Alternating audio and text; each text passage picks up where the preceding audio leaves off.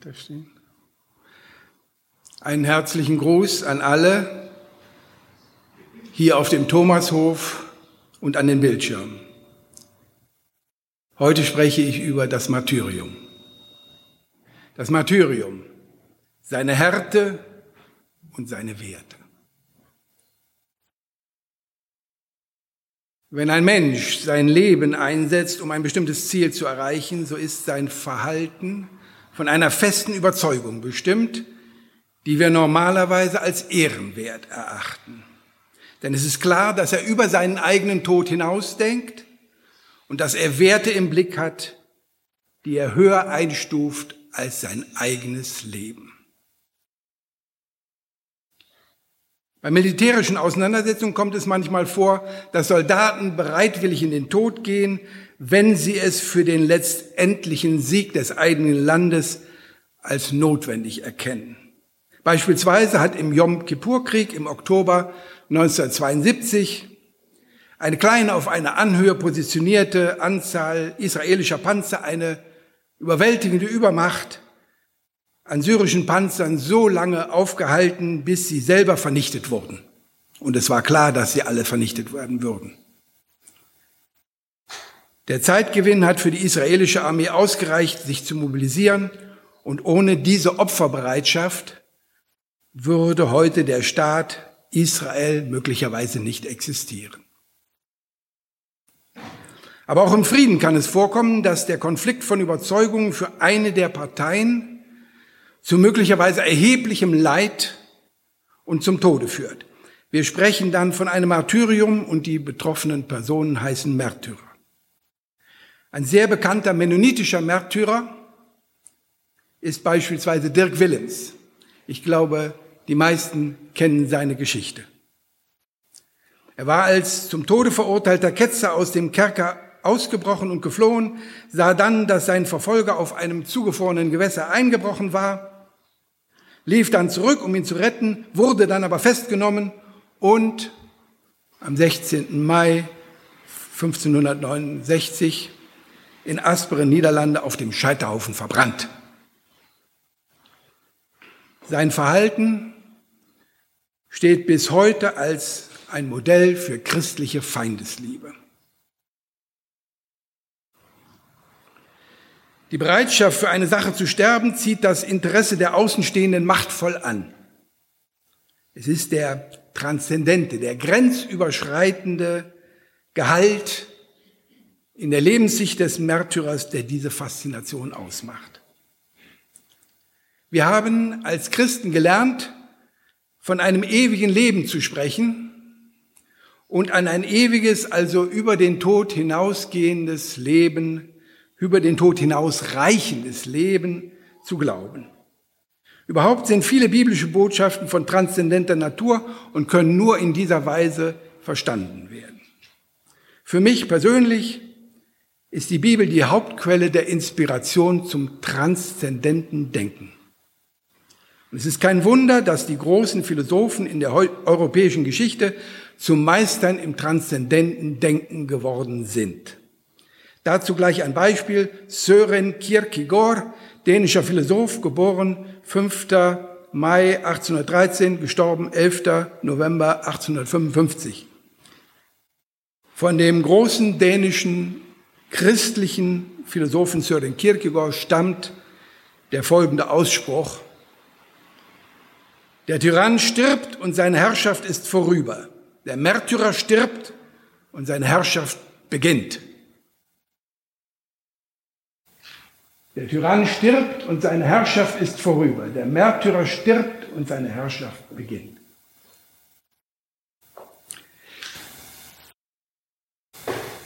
Dieser Aphorismus, dieser markige Spruch ist die Erklärung dafür, warum der Märtyrer mit seinen Überzeugungen ernst macht. Denn es geht um Machtausübung. Es geht um Machtausübung sogar über den eigenen Tod hinaus. Im Folgenden möchte ich ein Beispiel präsentieren, in dem ein Martyrium beschrieben ist. Es handelt sich um das siebte Kapitel im zweiten Buch der Makkabäer. Dazu muss gesagt werden, äh, die vier Bücher der Makkabäer haben einen Sonderstatus innerhalb des Alten Testaments. Buch 1 und 2 sind Teil der katholischen Bibel. Das ist eine Entscheidung vom Konzil von Trient aus dem Jahre, aus den Jahren 1545 bis 1563. Da hat die katholische Kirche diese Bücher, diese beiden Bücher 1 und 2 äh, für kanonisch erklärt. In der, im, Orthodox, im orthodoxen Christentum sind alle vier Bücher kanonisch. Und äh, Martin Luther hat sie auch übersetzt, aber er hat sie nicht als kanonischen Text aufgenommen. Der Fachbegriff heißt deuterokanonisch. Ich lese aus dem zweiten Buch der Makkabäer das Kapitel 7. Der Märtyrertod der sieben Brüder und ihrer Mutter. Es wurden auch sieben Brüder samt ihrer Mutter gefangen und vom König bedrängt, sie sollten Schweinefleisch essen, das ihnen im Gesetz verboten war. Darum wurden sie mit Geißeln und Riemen geschlagen. Da sagte einer von ihnen, der Wortführer, was willst du viel fragen und von uns wissen? Wir wollen eher sterben, als die väterlichen Gesetze zu übertreten. Da ergrimmte der König und gebot, man sollte Eisenroste und Kessel über das Feuer setzen. Als man das sogleich getan hatte, gebot er, man sollte dem, der für sie das Wort geführt hatte, die Zunge herausschneiden und die Haut vom Kopf abziehen, wie das die Sküten tun, und Hände und Füße abhauen und die anderen Brüder und die Mutter sollten dabei zusehen. Als er nun so verstümmelt war, ließ der König ihn noch lebend zum Feuer bringen und rösten. Und als der Dampf von dem Rost sich weithin verbreitete, ermahnten sich die Brüder untereinander, mit ihrer Mutter unverzagt zu sterben und sprachen, Gott, der Herr, sieht alles und er wird sich unser ganz gewiss erbarmen, wie sich uns Mose in seinem Gesang eindeutig bezeugt hat, wenn er verkündigt, und über seine Knechte wird er sich erbarmen. Als der erste so aus dem Leben geschieden war, führten sie den zweiten auch hin, um ihren Mutwillen mit ihm zu treiben und sie zogen ihm vom Kopf Haut und Haar ab und fragten ihn, ob er Schweinefleisch essen wollte oder den ganzen Leib Glied für Glied martern lassen. Er aber antwortete in der Sprache seiner Väter und sagte, ich will's nicht tun. Daher marterten sie ihn weiter wie den ersten. Als er nun in den letzten Zügen lag, sprach er, du verruchter Mensch, du nimmst uns wohl das zeitliche Leben, aber der König der Welt wird uns, die wir um seiner Gesetze willen sterben, wieder erwecken in der Auferstehung zum ewigen Leben. Danach nahmen sie den Dritten und trieben auch mit ihm ihren Mutwillen. Und als sie es von ihm forderten, streckte er sogleich die Zunge heraus und hielt unerschrocken die Hände hin und sagte tapfer, diese Glieder sind mir vom Himmel gegeben, darum will ich sie gern gering achten um seiner Gesetze willen, denn ich hoffe, er wird sie mir wiedergeben. Der König aber und sein Gefolge wunderten sich darüber, dass der Jüngling so mutig war und die Marter für nichts achtete. Als auch dieser aus dem Leben geschieden war, peinigten sie den vierten ebenso und geißelten ihn. Als es aber mit ihm zum Sterben ging, sprach er, das ist ein großer Trost, dass wir auf Gottes Verheißungen trauen. Wenn uns Menschen töten, wird er uns wieder auferwecken. Du aber wirst nicht auferweckt werden zum Leben. Gleich danach brachten sie den fünften und geißelten ihn. Der sah Antiochus an und sprach zu ihm, du bist zwar ein Mensch und musst sterben, weil du aber unter den Menschen Gewalt hast, tust du, was du willst. Du sollst aber nicht meinen, dass Gott unser Volk verlassen habe. Warte nur. Dann wirst du erfahren, wie mächtig der ist, der dich und dein Geschlecht plagen wird. Nach diesem führten sie den Sechsten auch heran. Der sagte, als er sterben sollte, Täusche dich nicht, wir haben ja unser Leiden sehr wohl verdient, da wir uns an unserem Gott versündigt haben. Bewundernswertes ist hier geschehen. Du aber meine nicht, du würdest ungestraft bleiben, da du es gewagt hast, gegen Gott zu kämpfen. Überaus bewundernswert aber war die Mutter und wert, dass man in höchstem Lobe an sie denkt.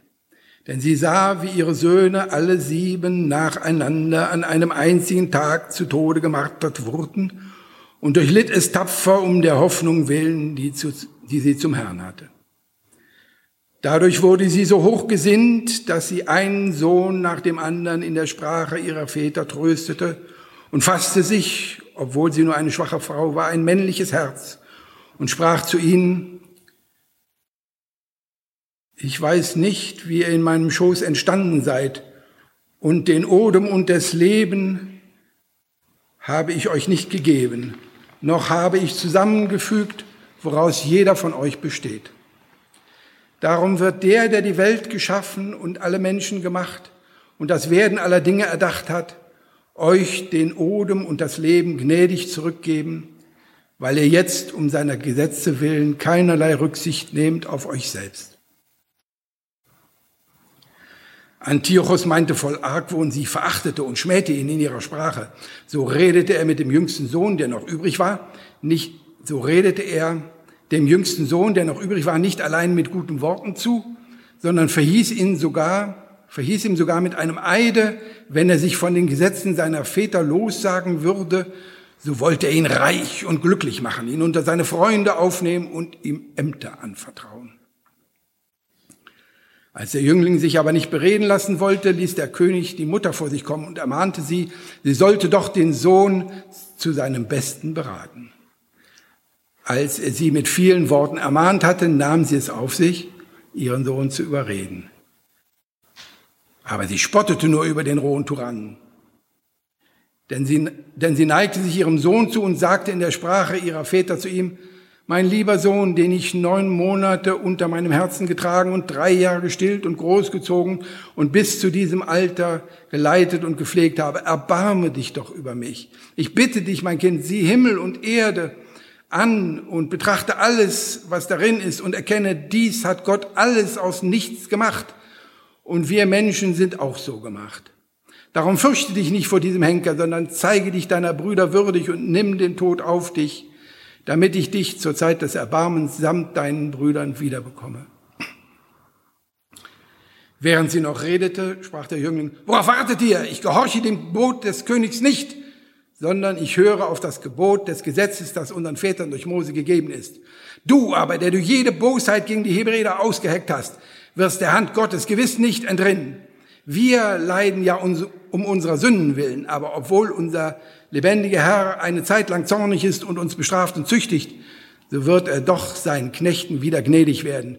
Du Gottloser, verruchtester unter allen Menschen, überhebe dich nicht in eitlen Hoffnungen, und lege nicht Hand an die Kinder des Himmels, denn du bist dem Gericht des allmächtigen Gottes, der alle Dinge sieht, noch nicht entronnen.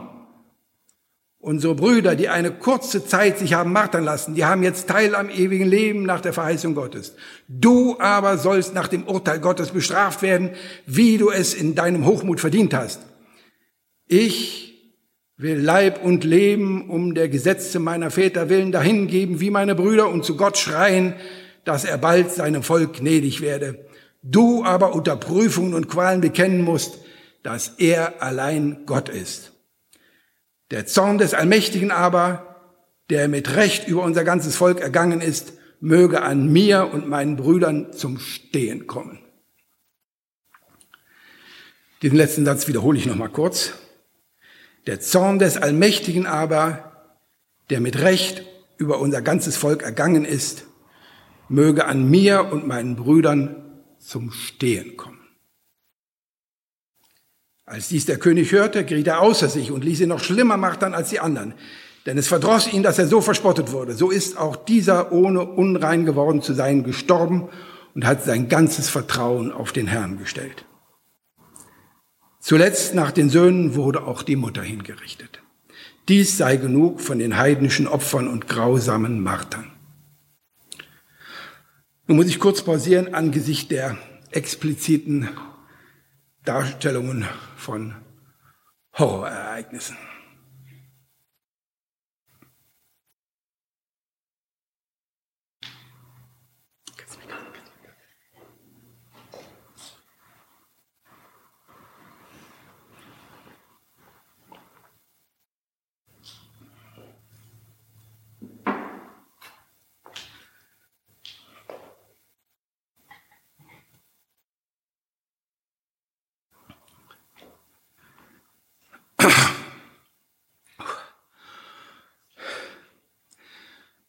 Wir haben in der heutigen Zeit als Christen natürlich überhaupt kein Problem mit dem Essen, speziell von Schweinefleisch, vor allem wenn es gut durchgebraten ist. Zu allem Überfluss, ich persönlich esse Schweinefleisch sogar roh, in Form von Thüringer Met. Für mich sind alle diesbezüglichen Hindernisse spätestens mit der Erfindung und dem verbreiteten Einsatz von Kühlschränken obsolet geworden. Und ich meine, dass wir, dass, dass ich Jesus von Nazareth in dieser Frage auf meiner Seite habe. Denn er sagt in Matthäus 15,11, nicht was zum Mund hineingeht, macht den Menschen unrein, sondern das, was aus dem Mund herauskommt, das macht den Menschen unrein. Nicht was zum Mund hineingeht, macht den Menschen unrein, sondern das, was aus dem Mund herauskommt, das macht den Menschen unrein. Als Christen können wir aus heutiger Sicht nicht erkennen, dass die Mutter aus 2. Makkabäer recht gehandelt hätte, aus heutiger Sicht. Dass sie recht gehandelt hätte, als sie ihren Kindern das Martyrium befohlen hat und dann selbst ins Martyrium gegangen ist. Trotzdem gebe ich ihr und ihren Kindern ohne Einwand den Märtyrer Ehrentitel. Dazu habe ich eine Liste von Kriterien aufgestellt, sieben Kriterien, die sie sämtlich erfüllen. Kriterium eins: die Überzeugung. Der Märtyrer ist von einer Sache überzeugt, die er für gut und wichtig erachtet. Kriterium zwei: die Transzendenz. Der Märtyrer denkt beim Bewerten seiner Überzeugung über seinen Tod hinaus. Kriterium drei: Konflikt. Es gibt eine Partei, die vom Gegenteil überzeugt ist und die machtvoll agieren kann. Kriterium 4, die Hinrichtung. Die Gegenpartei, die Gegenpartei bedroht den Märtyrer mit der Tötung und führt sie aus. So, noch drei weitere Kriterien. Kriterium 5, die Gewaltfreiheit. Der Märtyrer selbst agiert gewaltlos und lehnt Gewalteinsatz für sich ab. Kriterium 6, die Folter. Die Tötung des Märtyrers wird absichtlich sehr schmerzhaft ausgeführt. Kriterium 7, das Freiheitsangebot. Der Märtyrer hat die Möglichkeit, durch Verzicht auf seine Überzeugungen dem Tod zu entgehen. Kein Kriterium ist nach meinem Verständnis, so wie ich es definieren würde, die Berechtigung der Überzeugung. Das ist äh, nicht von mir als Kriterium vorgesehen, weil wir uns dann über den Märtyrer und seine Botschaft stellen würden, indem wir sie beurteilen.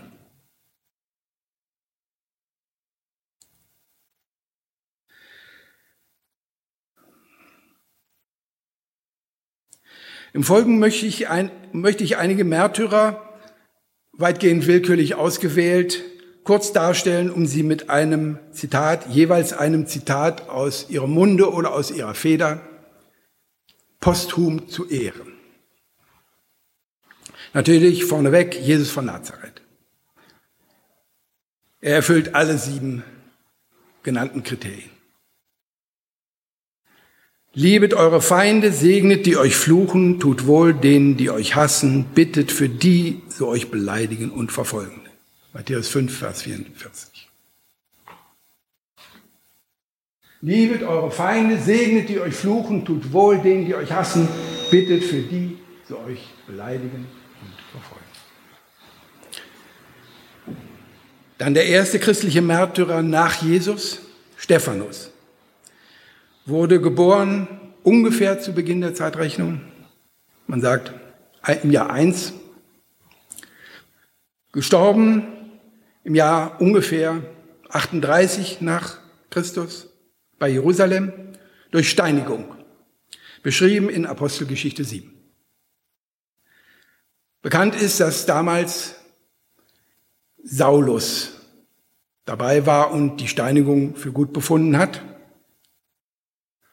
Und aus der Verteidigungsrede des Stephanus zitiere ich sein Schlusswort. Ich sehe den Himmel offen und den Menschensohn zur Rechten Gottes stehen. Ich sehe den Himmel offen und den Menschensohn zur Rechten Gottes stehen. Und derselbe Saulus, der dieses Martyrium noch befürwortet hatte, wurde dann nach seinem Sinneswandel mit neuem Namen Paulus, Paulus von Tarsus, selber zum Märtyrer. Ihr aber seid teuer erkauft, darum so preist Gott an eurem Leibe und in eurem Geiste, welche sind Gottes. 1. Korinther 6,20. Ihr aber seid teuer erkauft, darum so preist Gott an eurem Leibe und in eurem Geiste, welche sind Gottes.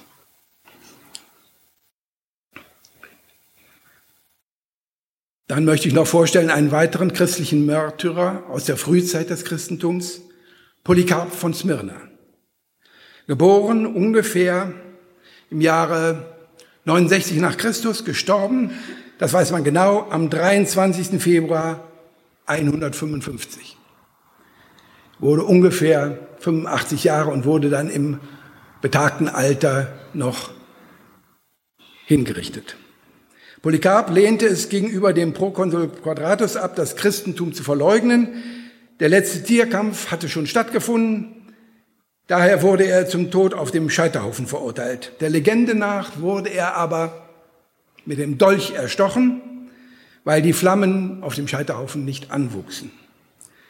Polycarp, man weiß, dass Polycarp den Apostel Johannes noch persönlich gekannt hat. Ich zitiere aus dem zweiten Brief des Polycarp an die Philipper.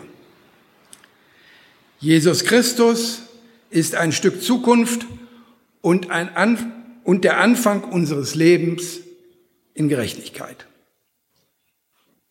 Jesus Christus ist ein Stück Zukunft und der Anfang unseres Lebens in Gerechtigkeit.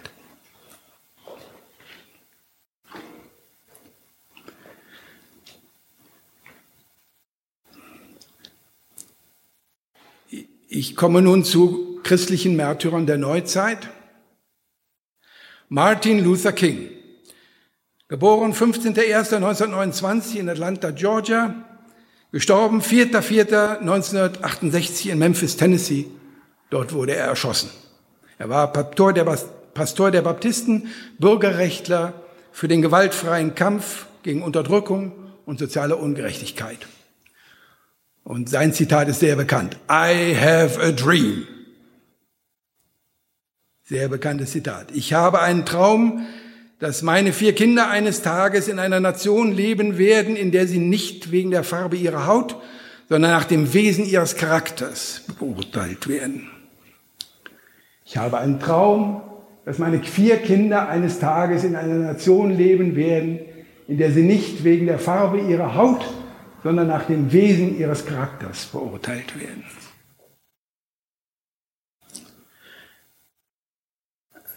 Ein deutscher christlicher Märtyrer, Dietrich Bonhoeffer, evangelischer Pfarrer und Professor für Theologie, habilitiert 1931, er wurde geboren 4. Februar 1906 in Breslau, starb am 9.4.1945 im Konzentrationslager Flossenburg.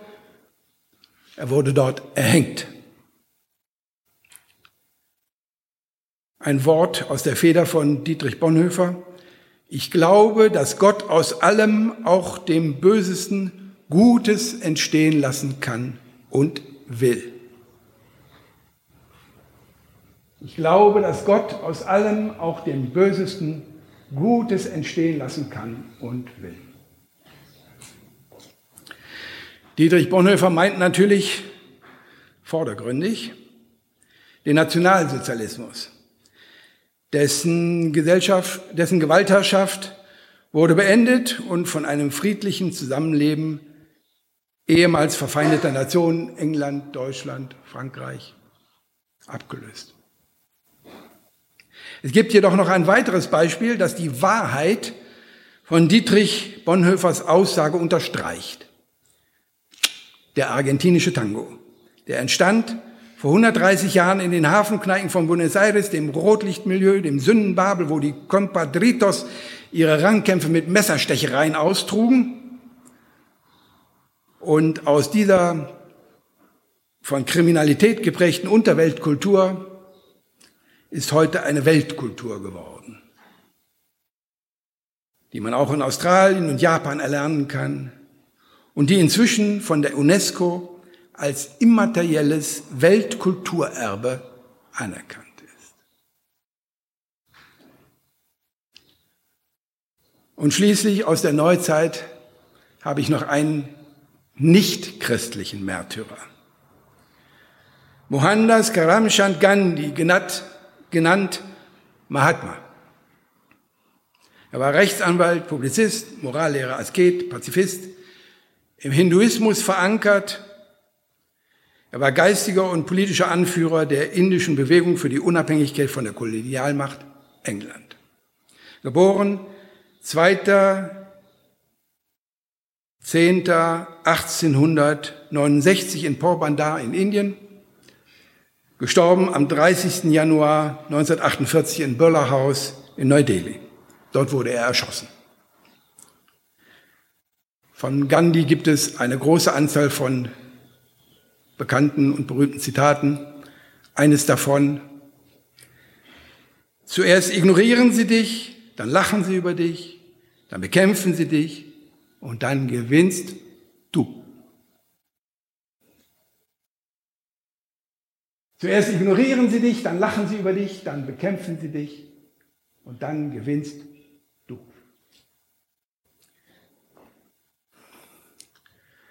Leider muss ich sagen, dass das, was der Mahatma hier beschreibt, dass ich das selber biografisch durchlebt habe.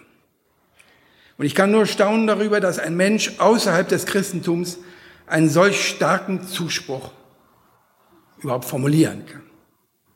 Man weiß aber, dass Gandhi ein Kenner des Christentums und ein Verehrer des Jesus von Nazareth war und ein Verehrer insbesondere seiner Bergpredigt. Dessen Geist ist spürbar hier auch eingeflossen. Zur abschließenden Beurteilung des Geschehens in 2. Makkabäer 7 möchte ich nun mein Resümee formulieren. Ungeachtet der Tatsache, dass ich Ihre Überzeugung nicht teile, halte ich als demokratisch erzogener Mensch das Verhalten der Mutter aus Makkabäer 2.7 für ehrwürdig, weil sie zu ihren Überzeugungen steht und damit ernst macht. Die Mutter ist aber eine ideologische Gegnerin für Jesus. Und Jesus wird ihre historisch wirksame Macht brechen. Und um ihre historisch wirksame Macht zu brechen, muss Jesus auch selber ins Martyrium gehen, sogar das härteste aller Martyrien, die Kreuzigung. Auch Jesus geht mit vollem Bewusstsein und voller Entschlossenheit ins Martyrium. Dazu Matthäus 16, 23, in der Übersetzung von Luther, angepasst 1912. Dort heißt es, aber er wandte sich um und sprach zu Petrus, hebe dich, Satan, von mir, du bist mir ärgerlich, denn du weinst nicht, denn du meinst nicht, was göttlich, sondern was menschlich ist. Das ist Jesu Antwort auf das Ansinnen des Apostel Petrus nach den Leidensankündigungen, die Jesus ausgesprochen hat, dass man diesem Leidensweg doch irgendwie entgehen sollte. Da war Jesus dagegen. Die Geschichte 2. Makkabäer 7 unterstreicht nachdrücklich die Dringlichkeit für das Auftreten von Jesus von Nazareth. Amen.